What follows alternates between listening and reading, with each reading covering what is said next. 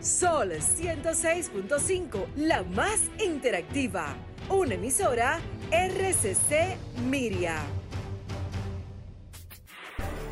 Sol presenta Trátame bien, Trátame bien, de la mano de Ana Andrea Villacamacho. Trátame bien, trátame, bien, porque ya basta de silencios que duelen y matan.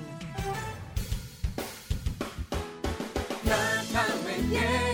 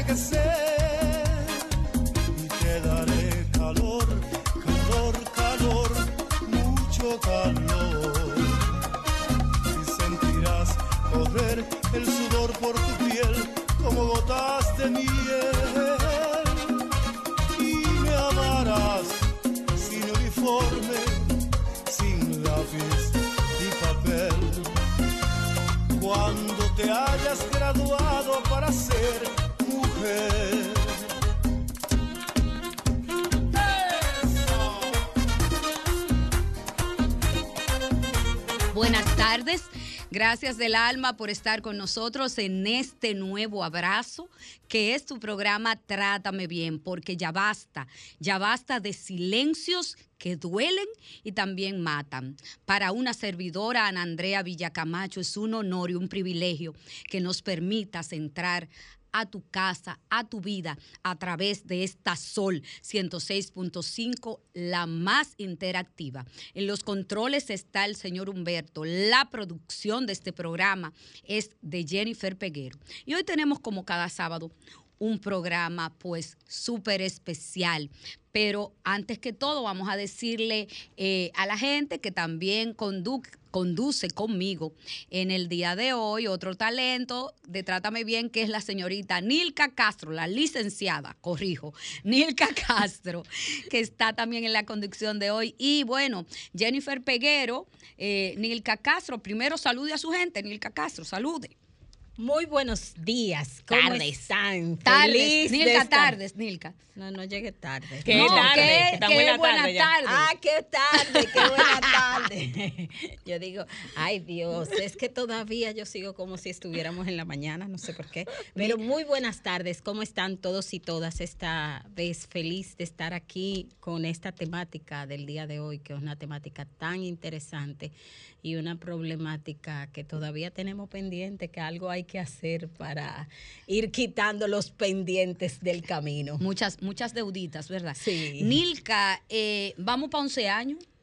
Ay, El sí. 14 de mayo, ¿Ya eso señores. está aquí? El ¿Eso está aquí? 14 de mayo Ay, cumplimos aniversario. 11 años. ¿Eso está aquí? 11 años dando guerra, rindiendo aquí en este matrimonio eh, que tenemos eh, Montserrat Espaillat, Antonio Espaillat y todo el grupo de RCC Media y una servidora.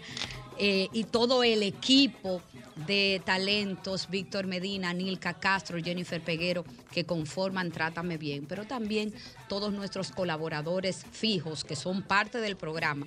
Lo importante es que todos nuestros expertos, Nilka, dicen con sentido de propiedad, no. ¿Es Yo, soy, yo mío? soy parte de Trátame Bien. Así es que mi gran abrazo y mi gratitud eterna, como siempre. Pero Nilka, vamos a escuchar la intro de este programa, no sin antes, yo tengo que dar una felicitación. Hablando de celebraciones y colaboradores. Hablando de celebraciones y colaboradores de corazón, de Trátame Bien. Ay, En el día de ayer cumplió un año más de vida. Celebró la vida nuestra querida Ivonne Guzmán. Ivonne, te amamos muchísimo, admiramos tu trabajo, tu trayectoria, tu tenacidad de, de darte, de, de no solo quedarte en lo que sabes, en, en esa necesidad que, que expresas a través de tus acciones de, de siempre aprender, de siempre aprender. Yo creo que de, ahí, eh, de eso se trata Y de el éxito. enseñar, y de, de enseñar. compartir, y de, de enseñar, compartir, sí. porque eso Ivonne, desde Trátame Bien, Un gran amamos, abrazo. un gran cariño. Un gran abrazo. Señores, ahora sí, y, y la musiquita.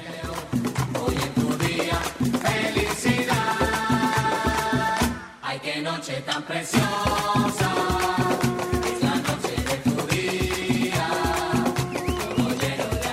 Me sumo a estas felicitaciones a mi querida Ivonne Guzmán, una colaboradora de este espacio Trátame Bien. Y como bien resaltaba Nilka, una mujer que no solamente se preocupa por educarse cada día, sino también que comparte esos conocimientos con sus colegas y con las personas que necesitan ser orientadas en el tema de la salud mental. Miren, entrando con el tema que vamos a abordar en el día de hoy, antes del intro, recordarles que nuestras frecuencias son 106.5 FM para Higüey y Santo Domingo, 92.1 para el Cibao, para esas personas que cogen carretera o las que también están instaladas allá, 94.7 para el sur y este y 88.5 en Samaná. Les agradecería también que nos sigan en las redes sociales, arroba Trátame Bien Radio. Y los comentarios eh, que aquí emitimos, eh, todas las entrevistas, la pueden buscar también en el canal de Sol FM en YouTube, Sol FM, y seguir nuestras cuentas de redes sociales, arroba Trátame Bien Radio, tanto en Facebook como en Instagram. La violencia contra niñas, niños y adolescentes tiene severas consecuencias a nivel físico, psicológico y social, y constituye una de las principales amenazas a su desarrollo integral. Lastimosamente se sigue, sigue estando presente en la sociedad bajo preceptos que la normalizan, avalan y en muchos casos la dejan impune.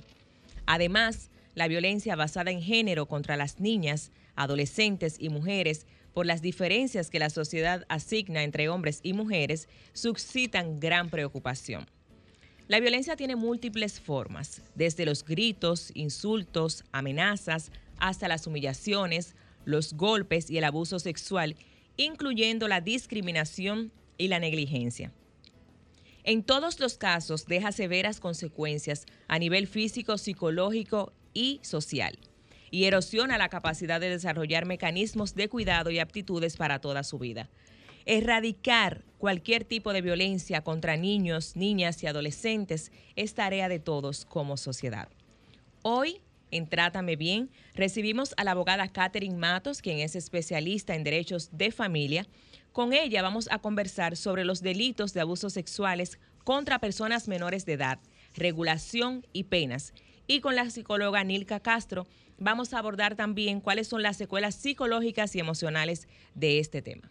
Señores, sí, señor Jennifer Peguero. Y aquí tenemos nuestra experta, Nilka Castro, que va a abordar de inmediato el tema. Catherine, ¿qué ley protege los niños, niñas y adolescentes o personas menores de edad? ¿Y qué establece la ley con respecto a la protección de ambos, de, de los que ya te mencionaba? Buenos, buenas tardes. Buenas A- tardes, hola a Catherine. Nuestra querida audiencia. A todo esto vamos a saludarte primero antes de empezar. Buenas Que tardes. como somos ya de la Eh, familia. Somos de la familia y me siento como en casa. Gracias siempre por invitarme a tratar eh, este tema que es importante todo el año y Trátame Bien le da la importancia que merece. Entonces, eh, hay mucha desinformación con relación a la protección de nuestros niños, niñas y adolescentes y surge eh, cuando lamentablemente se ven involucradas personas eh, conocidas en los medios. Pero es importante recalcar que la ley 136-03 en nuestro país, eh, Código para la Protección de Niños, Niñas y Adolescentes, establece eh, sanciones y principios en los cuales cada autoridad eh, y la sociedad en sentido general debe tener como prioridad absoluta la protección de los derechos niños, niñas adolescentes. Nuestra constitución también establece la responsabilidad del Estado, de la familia y de la sociedad. En ese orden, Ana Andrea. Ajá. En ese Qué, orden. qué qué- qué buena reflexión.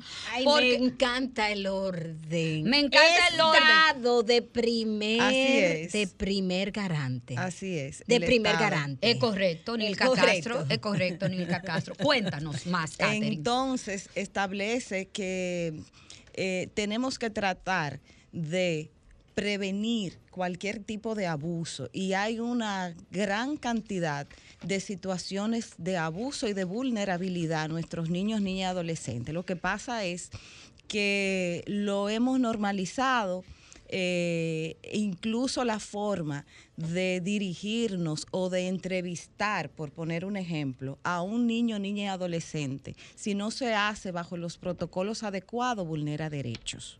Eh, la exposición o la sobreexposición que veo a través del Instagram, de las redes sociales, de los, por parte de los padres de sus hijos, grabando cada movimiento, cada baile, cada cada desarrollo que sí nos los disfrutamos, pero no tenemos por qué exponerlo eh, violentando o sobre ex- exponiendo a ese niño a, a- a un video que no se sabe quién será nunca el destinatario. O sea que hablamos ahí de desprotección. Totalmente. Cuando grabamos un video de nuestros hijos bailando eh, de forma, ¿verdad? Y tú lo expones, tú no sabes quién lo está viendo y tú no sabes a qué tú estás exponiendo a tu hijo. Exactamente. Eso y es lo que tú sobre estás todo estás vulnerando la integridad, la intimidad de tu propio hijo. Cuando ya tienen condiciones de hablar eh, y de expresar, la mayoría te dice no me grabes, no lo subas, por favor. ¿Por qué? Porque aunque tu intención es buena, estás vulnerando en esa acción un derecho fundamental y es el derecho a la privacidad y a la, intim- y a la intimidad. Y hago esa salvedad para que tengamos una idea de lo sensible que es el tema de niños, niñas y adolescentes. Son sagrados y yo utilizo esa palabra porque hay que tratarlos con alerta, eh, porque están en una edad de formación. Y cuando el individuo está en esa, en esa etapa de formación, ya Nilka podrá abun- abundar más que yo sobre eso. Hay, cada palabra, cada acción es importante en la vida de ese ser humano. Entonces, por eso es que son sagrados. Eh, está ese tema de la sobreexposición, pero también está eh, muchas, muchas deudas sociales que tenemos con la niñez, como es el acceso a la educación, a la salud, a un medio ambiente sano, al agua, algo tan simple como el agua, como, como, como al, al- a la limpieza. Sabemos que tenemos todas esas deudas pendientes en muchas zonas de nuestro país. El acceso a la información adecuada, a la oportunidad de desarrollarse. Entonces, mire cómo eh, venimos desde el nacimiento desde la formación, desde el hogar, pero como es tanta la responsabilidad, eh, se establece ese sistema de protección poniendo al Estado como garante, poniendo a la familia como vigilante y la gran responsabilidad de la sociedad para que se cumpla y se ejecute todo ese conjunto de derechos y de principios que tienen primacía absoluta. Eso es importante hasta que no entendamos la importancia que tiene invertir, invertir efectivamente en la niñez, vamos a estar tapando problemas, tapando problemas sin ver una solución efectiva, porque las sanciones y eh, la- las políticas para eh, mejorar situaciones, si no se enfocan desde la niñez, desde la primera infancia, en 10 años tendremos el mismo problema y lo vamos repitiendo y repitiendo. Entonces, esos, esos jóvenes de, de hoy, esos niños de hoy, hay que trabajarlo para poder tener el resultado de la sociedad que tenemos. Es un problema entonces de raíz, donde estamos fallando desde el Estado, la familia y la sociedad en conjunto. Y yo sé que Nilka Castro, Castro nos va a decir por qué estamos fallando desde el Estado, desde la familia y desde la sociedad. Te la tiré Mira, ahí. mira lo que está pasando. Y qué bueno esa, esa intervención que hace Catherine sobre las responsabilidades y dónde van las responsabilidades. Porque lo que hacemos es que solamente estamos haciendo una fase. Si hacemos como debe de ser todos estos procesos desde el Estado, lo que estamos haciendo es atención o lo que se llamaría intervención, que es después que los casos se dan. O persecución. eso- ajá, eso mismo, urgencia. Yo siempre urgencia. digo que cuando la sanción llega ya es tarde. Ya es tarde. ya es tarde. tardísimo, Ya es tardísimo. tardísimo. Entonces lo que estamos haciendo es emergencia. Imagínese que su salud usted le está atendiendo cuando ya usted tiene que llegar al hospital en el grado que ya usted llegue en una ambulancia. Eso es lo que estamos haciendo, porque eso es lo que es la justicia. La justicia viene a dar respuesta después que los hechos ya acontecen. Ahora, ¿qué es lo que queremos? Queremos que no sucedan. Y para que no sucedan, tenemos que hacer prevención. Tenemos que hacer un diagnóstico de ver qué cosas están pasando para orientar esa prevención. Después hacemos detención, que es ver dónde se están dando los casos, y después hacemos atención y después hacemos evaluación para ver si no está dando resultados. Pero no estamos quedando en una fase. Y todo el, el énfasis se lo estamos poniendo a la familia. Y yo voy a decir esto, algo muy sencillo. A ver. Si la familia no ha tenido oportunidades de educarse, si la familia no ha tenido oportunidades de tener lo que se llama un buen trato, una manera adecuada, ¿cómo la familia va a poder dar eso? Porque si usted no tiene un millón de pesos, ¿cómo usted me presta el millón de pesos a mí? Nadie da lo que no tiene. No se da lo que no Nadie tiene. da lo que no Ahora, tiene. el Estado, el Estado sí puede, sí puede generar programas que eduquen esa familia. Desde la planificación que del Estado. intervenga Claro. esa familia para que esa familia aprenda. Lo que es lo que pasa, que este tema de la prevención, esto no es una charla. Esto no se logra en una charla.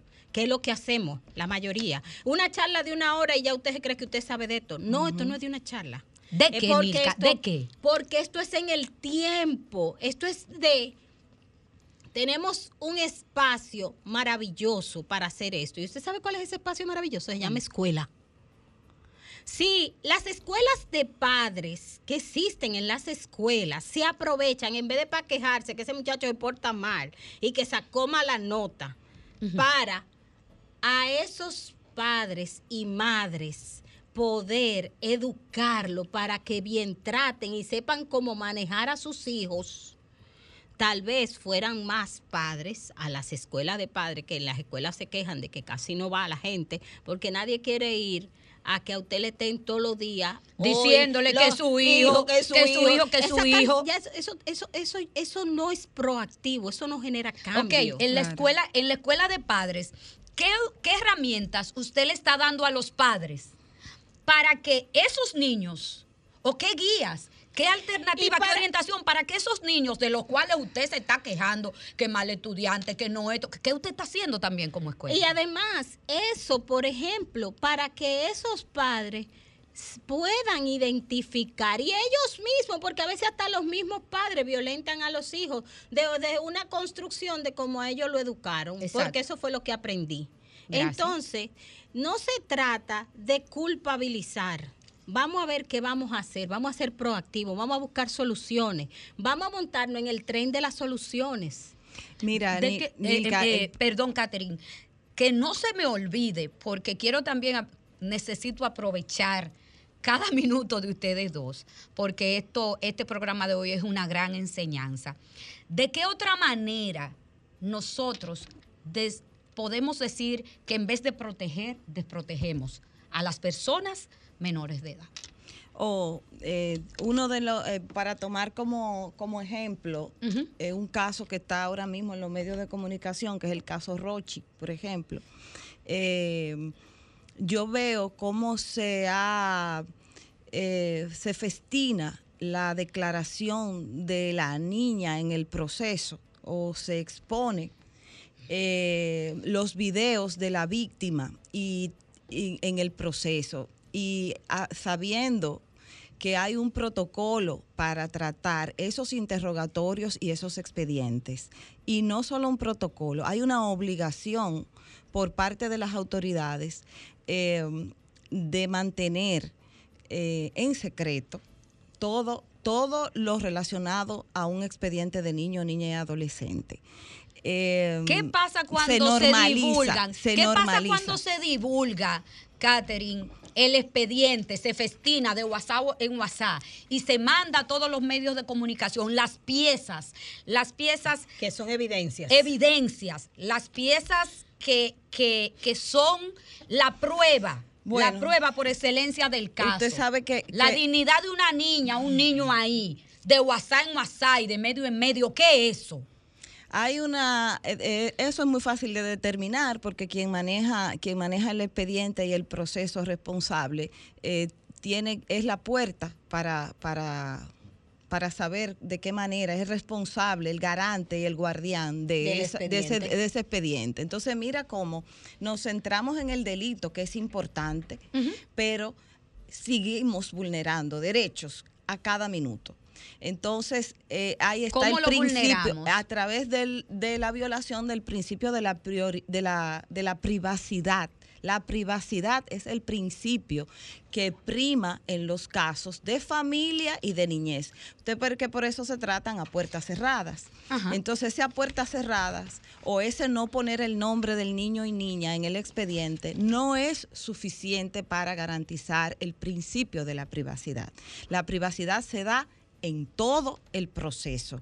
Y no es solamente con omitir el nombre, sino con no dar los detalles, porque aunque no me des el nombre, yo sé quién es la niña que está en el proceso. Claro. Porque ya me has dado toda la información. Ya sabemos quiénes son los padres, ya sabemos quién es la madre, ya no, no hay que mencionar la niña y se pone de que las iniciales de la niña por privacidad. Pero, Pero- sin embargo, ya se sabe. Ahora bien, después de estos comerciales, Catherine y Nilka, que nos tenemos que ir brevemente, yo le tengo una respuesta a alguien que, escuché en un medio esta mañana que responsabilizaba al Ministerio Público de la divulgación de unos videos eh, de un caso y de que el expediente se filtrara. Después de la pausa voy a dar la respuesta de quién es el responsable de eso. No le cambie.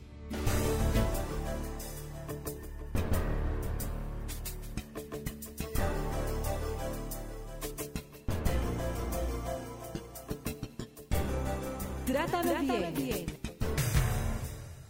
Señores, de nuevo aquí.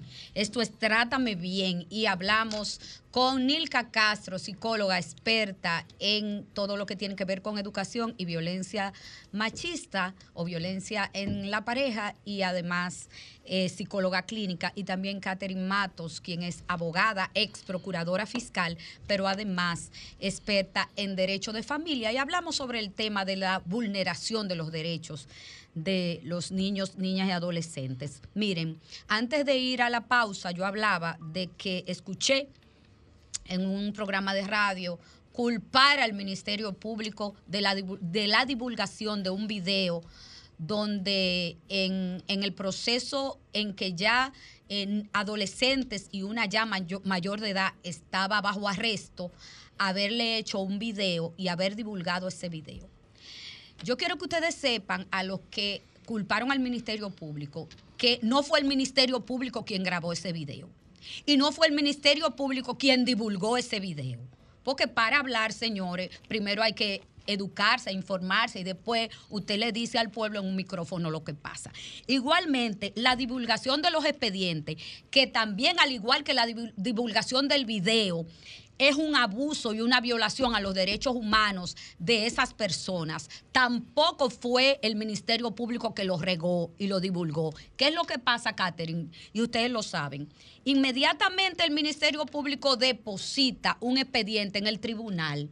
Ya hay muchas partes, defensa y parte civil, que toman ese, esa copia de ese expediente. Que tienen acceso. Que tienen acceso. O sea, no es el Ministerio Público, señores, que divulga los expedientes. Negativo. Nieguen eso. Entonces, cuando usted como secretaria de un tribunal le dice a un abogado, llévese abogado, déjeme su carnet de abogado y llévese ese expediente para que le saque copia. Adivine para dónde ve ese expediente. El de la fotocopiadora ya vio el expediente. Y mucha gente tiene el expediente en la mano. Yo recuerdo que hubo un, un comunicador popular que utilizó como estrategia de defensa divulgar en, las redes sociales todas las partes de un expediente. Y eso no ayuda al imputado en un proceso. Si los abogados creen que regando, como digo yo popularmente, de WhatsApp en WhatsApp y en los medios de comunicación, la dignidad de una niña, niño o adolescente, van a tener ganancia de causa o van a hacer que el imputado se vea como víctima, no los ayuda. Se lo di de gratis ese secretico. Ahora bien, queda claro que el Ministerio Público no divulga videos y no divulga expedientes. Ya eso es de conocimiento público de todo el mundo. Ahora, Catherine, cuando una persona divulga ese expediente, e- ese, ese video, y divulga esas partes íntimas de ese expediente, ¿qué está haciendo ahí? Hay que ya lo dijiste, repite. Sí, mira, y hay que aclarar, porque hay, hay una deficiencia. No es el Ministerio Público, eh, tampoco es el juez, tampoco será el secretario, eh, Ana Andrea, pero hay una, hay una deficiencia de, de supervisión y de, de protección del expediente, porque eh, las partes tienen derecho al conocimiento de las pruebas, pero yo no sé en, cualquier otro caso, pero en los casos de niños, niñas y adolescentes, el garante de ese expediente tiene que dar lo que permita la defensa y priorizar la privacidad de ese niño, niña, adolescente. Privacidad. Aquí se está priorizando nada. Tiene no se que garantizarlo. nada. Si no existe el protocolo, hay que crearlo y hay que establecer sanciones. Vuelvo y digo, ejemplarizadoras, porque es un daño grande, muy grande el que se hace. Eh, sobre todo pensando en, en que el fin de la pena, el fin de la sanción y el fin del proceso es poner a salvo, que olvidamos eso, el fin del proceso es poner a salvo a la víctima y por eso es que encerramos al victimario. Pero aquí nos utilizamos como protagonista al victimario, olvidamos la víctima. Y cuando esa víctima no logra ser reinsertada a la sociedad en, una, en actividades de paz y en actividades que le permitan un sano desarrollo, hemos fracasado. Aún la sanción que tengamos al victimario es de 20 o 30 años, porque no estamos logrando la finalidad de darle la paz social y el desarrollo integral a ese niño o niña. Entonces, las acciones que hayan que tomar de parte de las autoridades para poner esos documentos bajo privacidad absoluta de las partes, hay que hacerlo. Las Catherine, sanciones. es que se ponen. Lo que pasa es que si las partes que tienen acceso al expediente la divulgan, dime tú. Hay sanciones. ¿cómo yo voy a decir algo. Hay Ustedes- sanciones. Ustedes, son abogadas y yo voy a decir algo muy tranquilo. Eso es, te entrego el, aboga- el expediente a ti como abogado, que tú eres de la defensa del victimario. Usted tiene que firmar. Y si ese y usted tiene que firmar de la responsabilidad que usted tiene al usted acceder a ese expediente. Y si usted la viola, usted también está imputado. Yo me refiero a la cadena de custodia Sí, de ese expediente y a través de Que ahí se rompe. y se rompe, pero ah, porque no damos sanciones ejemplarizadoras. Porque vamos a sentar sobre la mesa y vamos a seguir sancionando porque recuérdense que estamos detrás no podemos perder el objetivo, que es saber que estamos garantizando derechos de niños, niñas y adolescentes. Entonces no podemos dejar a nadie de esa cadena fuera con esa finalidad. Ni al que la violó, ni al que la golpeó, ni al que le Catherine, expuso, ni al que le expuso los documentos, a ninguna, ni a la autoridad que no la supo interrogar, porque entonces no podemos eh, eh, eh, tener una doble moral en el, en el aspecto del proceso, es cuidar el proceso. Y como usted decía ahorita, nosotros tenemos 11 años aquí, tenemos, porque yo soy ya parte de este 11 programa. años, 11 años hablando, 11 años hablando de Hablando de niños, niñas y adolescentes y de la garantía que hay que tener en todos los aspectos. Como repito, Estado, familia y sociedad, que esa es la parte donde entra. Usted recibe un expediente también de una niña no de eso como primicia, usted como sociedad tiene una responsabilidad, una moral. Piense que puede ser su hija, no lo dé. Usted tiene una responsabilidad como periodista, porque ahí la ética profesional, ahí entra. Entonces, no, me llegó porque hay una autoridad, como, como decían Andrea, no, no fue la autoridad, no fue el Ministerio Público, pero si te llegó, no la divulgue, por favor. Pero, es que, pero es que en la realidad, que- en la realidad, en la realidad, la ponemos en los digitales, la pasamos de WhatsApp en WhatsApp como una primicia, o sea, la, la, la, lo- la dignidad, la intimidad, Nilka, la intimidad de una niña, la pasamos de WhatsApp en WhatsApp y de red social en red social. Señores, ¿hasta dónde que nosotros vamos a llegar? Eh, algo anda muy mal en nuestra sociedad. Ahora, yo quiero hacerte una pregunta, Nilka Castro. ¿Qué te pareció la declaración en un caso X de una profesional del derecho que su discusión fue si, era, si, si la niña era señorita o no? Ay, por favor. No, porque ella era señorita. Todavía, oye, todavía. Mira, eh, en días atrás yo tuve un caso, una chica que fue violada y la respuesta que le dio el violador fue, pero tú debiste de haberme dicho que tú no tenías experiencia previa, porque yo lo hubiera hecho más lento. ¿Entiende? Y Cuando no era menor de edad, no era menor de no, edad. No, no, Es una, ella es una adulta joven, una adulta joven, pero esa fue su respuesta. Entonces, cuando eh, ella le dice, pero yo no te consentí. No, pero es que aunque tú dijeras que no, tú querías. Entiende, el tema de entender, todavía seguimos que la mujer dice no Y sí. pensando que el no es una estrategia como para hacerse más importante. Seguimos pensando eso. Y el no no es una estrategia para hacerse más importante. ¿Qué es el no El en no ese momento? quiere decir no. Y eso que hacen muchos caballeros, que es eh, seguir eh, empujando al no, eh, te siguen tocando, entonces viene una respuesta orgánica muchas veces, entonces dice, pero tú ves, tú estabas lubricando.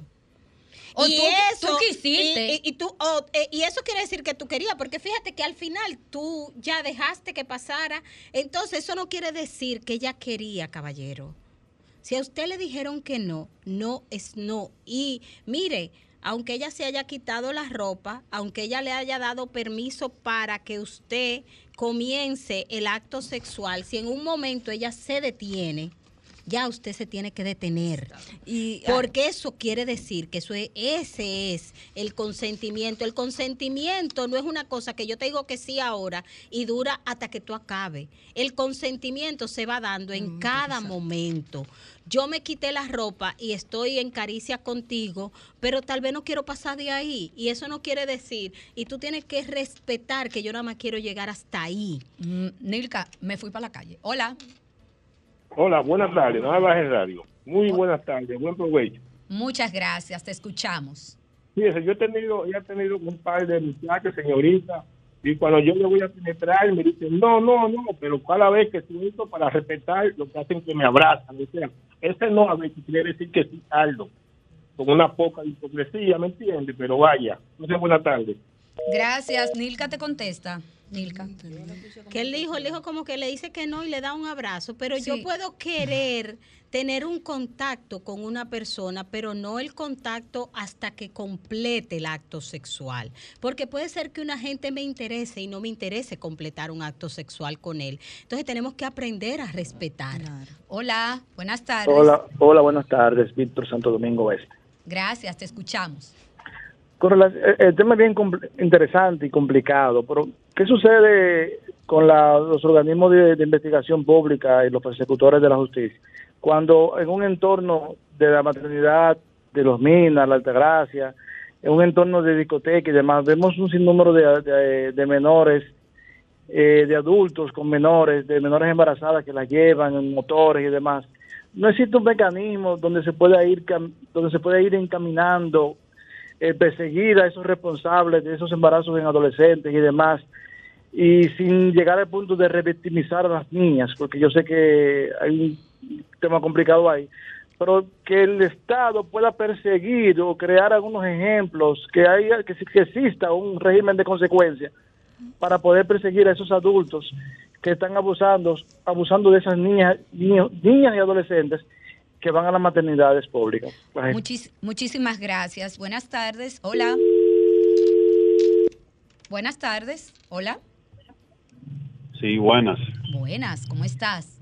Yo pienso lo contrario. Yo pienso que el Ministerio Público es el culpable de toda la publicidad que se le ha dado a todos esos casos. Ok. Bueno, eh, yo escuché hace un tiempo que si tú piensas como yo, está bien.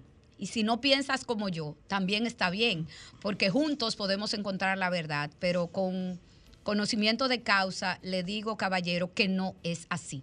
Catherine, vamos a contestar la anterior llamada. Sí, mira, eh, lo que el oyente explica es una realidad que la vemos eh, normalizada en nuestros barrios, en nuestras ciudades, Eh, y es las relaciones de, de niñas eh, y de la y de- ya madres. ¿verdad? Y también ya madres. Entonces, definitivamente puede haber un- una o debe haber una intervención de oficio por parte del Estado para eh, protección de la niña, que sigue siendo niña aunque sea madre, y de, y de sancionar eh, posiblemente, yo digo posiblemente porque viene una historia eh, familiar y, y nos enfocamos más que en la protección, como decía, y en la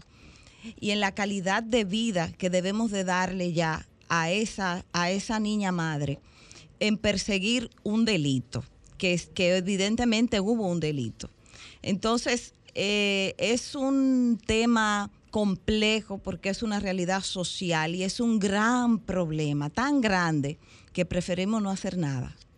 Y ese es el mayor error que cometemos. ¿Cuál es? Porque lo vemos tan grande que no sabemos por dónde empezar. Y como decía Nilka, hay que empezar eh, con la educación, con los derechos al acceso a las oportunidades de trabajo, porque tiene que estar muy vinculado, está muy vinculado a la pobreza y a la marginalidad. Hola, buenas tardes. Sí, buenas tardes otra vez. Le voy a decir una cosa. A veces, hablando de este tema, Ay, ay, ay, se nos ha caído la llamada, vuélvanos a llamar. De todos modos, nos vamos a una brevísima pausa. Cuando regresemos, vamos a seguir recibiendo sus inquietudes. No le cambie.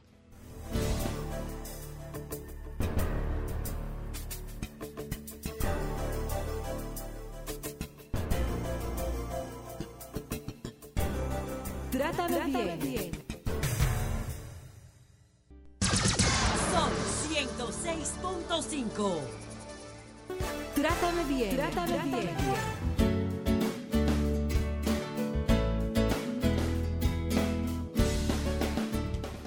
Señores, eh, estamos de nuevo aquí. Hablamos sobre eh, abusos sexuales, sobre NNA.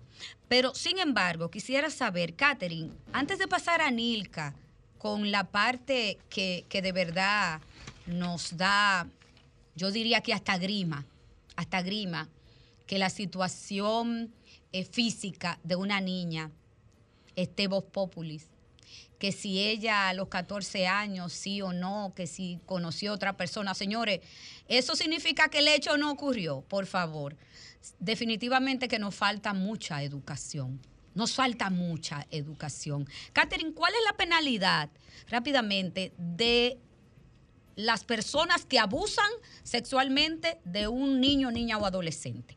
Mira. ¿Qué es lo que les toca? Mira, eh, nosotros tenemos, incluso en nuestra, en nuestra ley- legislación, eh, apareciera crear un poco de confusión, porque eh, comúnmente solo identificamos como delito grave la violación, lo que es un error, porque la violación es un acto de penetración. Pero antes de la violación puede haber el abuso sexual, que es la relación aún sin contacto físico de una niña o un niño con una persona que sea mayor, cinco años mayor, aún sin contacto físico. Y eso se sanciona de dos a cinco años de prisión. Ese noviazgo que, que entendemos o esa relación es castigada. Pero también cualquier tipo de agresión sexual que no constituya una violación, una penetración, se castiga con hasta 10 años de prisión cuando se trata de niños, niñas y adolescentes. O sea que poco importa eh, la condición física de la niña que arroje o no si ha sido penetrada, hay un delito grave que se llama agresión sexual. Pero aún eh, más, cuando no podemos comprobar ni la agresión ni la violación, pero se ha dado una negociación en la que yo recibo un dinero para entregarte un niño o niña con el fin que tú entiendas, ya yo estoy... Sexual o no, pues Sex- lo con el que tú Pero entiendas. tú me das un tanto. dinero. Por eso, las sanciones llegan de 20 a 30 años, porque se llama trata, es comercialización de niños y niñas. Y O si sea, es perdón, con un Catherine. fin de explotación sexual, Ajá. es otra cosa. Y es otro, o sea, por o eso sea, que, que, el digo, padre o la madre o el tutor que negocie Con sus con hijos sus e hijos hijas. e hijas, ¿qué es lo que le toca? Perdón, repíteselo para que lo escuchen, Catherine. De 10 a 20 años. Muchas gracias. De 10 a 20 años. La comercialización por parte de cualquier persona, de un niño o niña, con cualquier fin, puede ser. Incluso la ley nos habla de adopciones irregulares para, sac- para sacarnos un poco del ti- de la sexualidad y de que si fue penetrada. Hay adopciones que son irregulares, que eh, toma a mi niño y críalo y toma, yo te pagué tanto por el niño. Eso es una comercialización y eso se castiga de 10 a 20 años. Si es con fines de explotación sexual, pues ya ahí entraremos a otro capítulo. Es para que la- las La personas entiendan La ley es que no es importante, no lo es cuando hablamos de niño, niño, adolescente, comprobar la condición física de penetración para tener una sanción ejemplarizadora en un caso. Bueno, una clase gratis para los que están hablando. que 11 si llega años tiene el programa, Nilka. 11 años tenemos. Esperamos diciendo que no duremos 11 años y sigamos sorprendiéndonos de estas lamentables situaciones que estamos viviendo hoy. Wow, Nilka Castro. Mira, el tema de las consecuencias y los efectos que tiene, que es lo más penoso que vemos de estos casos, que es cómo al desarrollo del niño, de la niña, le afecta, le incide el tener una experiencia de abuso y como pasa, como pasa, que muchos niños, niñas y adolescentes lo dicen en la familia y la familia a veces lo que hace es que duda y dice que el niño o la niña es una mentirosa y eso es una revictimización para el niño o la niña que está tomando un- una decisión que le cuesta, que es hablar. Y para colmo es la desprotección lo que recibe doblemente. Además de la desprotección de a veces de que le haya acontecido, porque a veces acontece, es cierto que a veces supera, y no es por desprotección, pero a veces también acontece por desprotección. El tema también que pasa de la sociedad, esa mirada que hay estigmatizadora hacia ese niño o esa niña, que le pone mayor carga, por ende mayor efecto de daño. Y lo otro es a veces el tiempo que pasa eh, para una persona poder hablar de un abuso. A veces, mientras, si un abuso se habla y se aborda inmediatamente, probablemente las secuelas van a ser menores.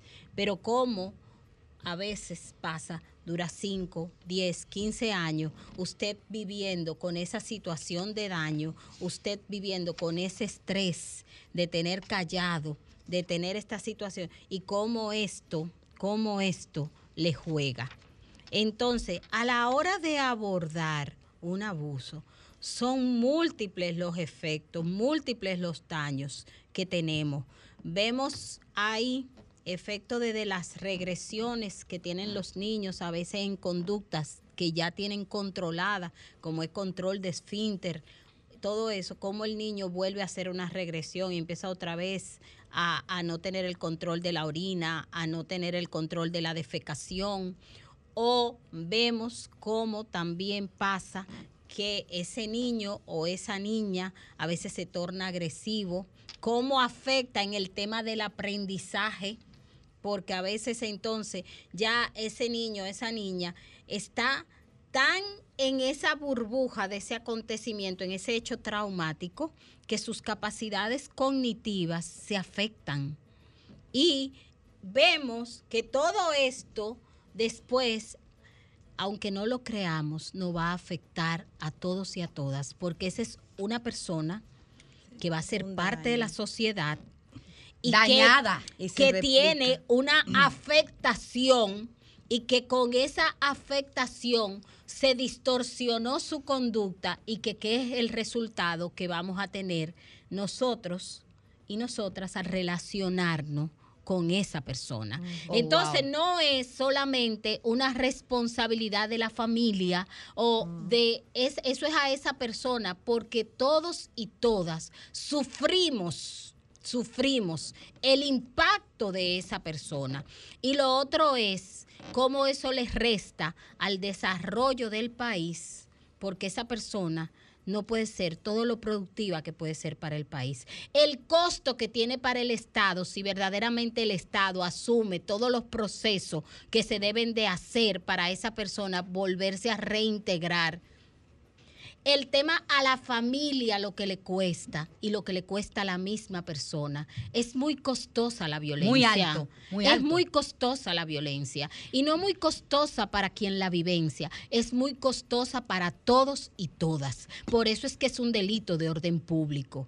Porque nada más no es a quien la vivencia que daña, nos daña a todos y a todas. Entonces no, no podemos seguir haciendo los locos y seguir jugando y festinando con situaciones porque no son de mi familia. Señores, muchos jóvenes, para concluir, muchos jóvenes que son víctimas, que están en condición de calle o tienen padres negligentes, por ende, por ende, a veces no pueden denunciar. ¿Cómo se le puede brindar ayuda? ¿Qué decirles, Catherine? Porque eh, de verdad que hay una cifra negra, Nilka y Catherine, muy grande ahí. Niños en condición de calle que son abusados, pero ¿cómo ayudarlos? ¿Qué decirles? Mira, eh, la juventud eh, necesita de oportunidades, como yo digo, de identificar, me, me refiero a ellos de manera directa, porque generalmente en el sistema que tenemos lo hemos diseñado para que el adulto sea el que acuda a denunciar. No, niño o niña, tú puedes de manera directa acercarte a cualquier autoridad de tu entorno que te inspire confianza. Ojo, ojo, que te inspire confianza y que tú sepas que no va a continuar vulnerando tus derechos y que no te va a exponer. Para buscar una salida a esa situación que tú estás viviendo. Una autoridad de confianza no es solamente el Ministerio Público, porque estamos eh, focalizados y obsesionados en qué es el Ministerio Público. Es una autoridad competente, pero también están en las escuelas los maestros, pero también el profesor del deporte que tú, que tú vas a esa actividad. El Es orientador. el orientador, cualquier persona eh, que te inspire confianza dentro de, de tu entorno, exprésale la situación de violencia que estás viviendo para encontrar una salida a tiempo, porque a tiempo sí tiene solución. Señores, eh, hay, hay, hay algo importante.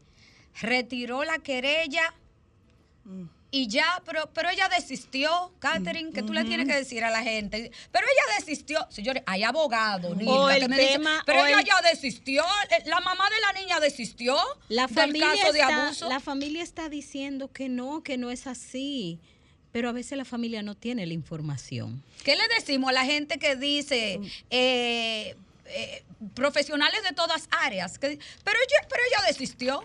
Así como Respóndale, Catherine. así mismo, es un asunto de orden público, como bien explicaba Nilka, tiene un impacto social muy grande y por eso no se deja a instancia privada la persecución del delito. Poco importa que desista. Así es. Poco Por eso es de el hecho, Estado el mayor garante. El Claro Estado es el sí. mayor garante, eh, la familia y la sociedad con todas las opiniones que vulneramos a, cada día a nuestros niños y niñas porque entendemos que cuando hablamos de personas menores de edad, asimismo con esa con esa minoridad entendemos que es insignificante todo lo que, que, estamos siempre exagerando.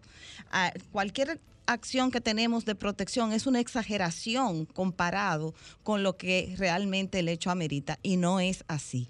La importancia la da de que tenemos que trabajar a esa persona a tiempo y garantizar aún de sus propios padres, que muchas veces son los principales que vulneran, su integridad física y emocional. ¿Dónde conectar con ustedes antes de irnos? Catherine Matos a través de las redes sociales y www.matosmateo.com pueden entrar ahí y encontrar toda la información necesaria. En mis redes sociales, cc.nilka y en el 829-548-6511. Me quedo con muchas cosas de ustedes en el día de hoy. Gracias, Catherine. Gracias, Nilka, por este programazo. Nos abrazamos la semana que viene. Sol presentó Trátame bien, Trátame, bien, de la mano de Ana Andrea Villacamacho. Trátame bien, Trátame, bien, porque ya basta de silencios que duelen y matan.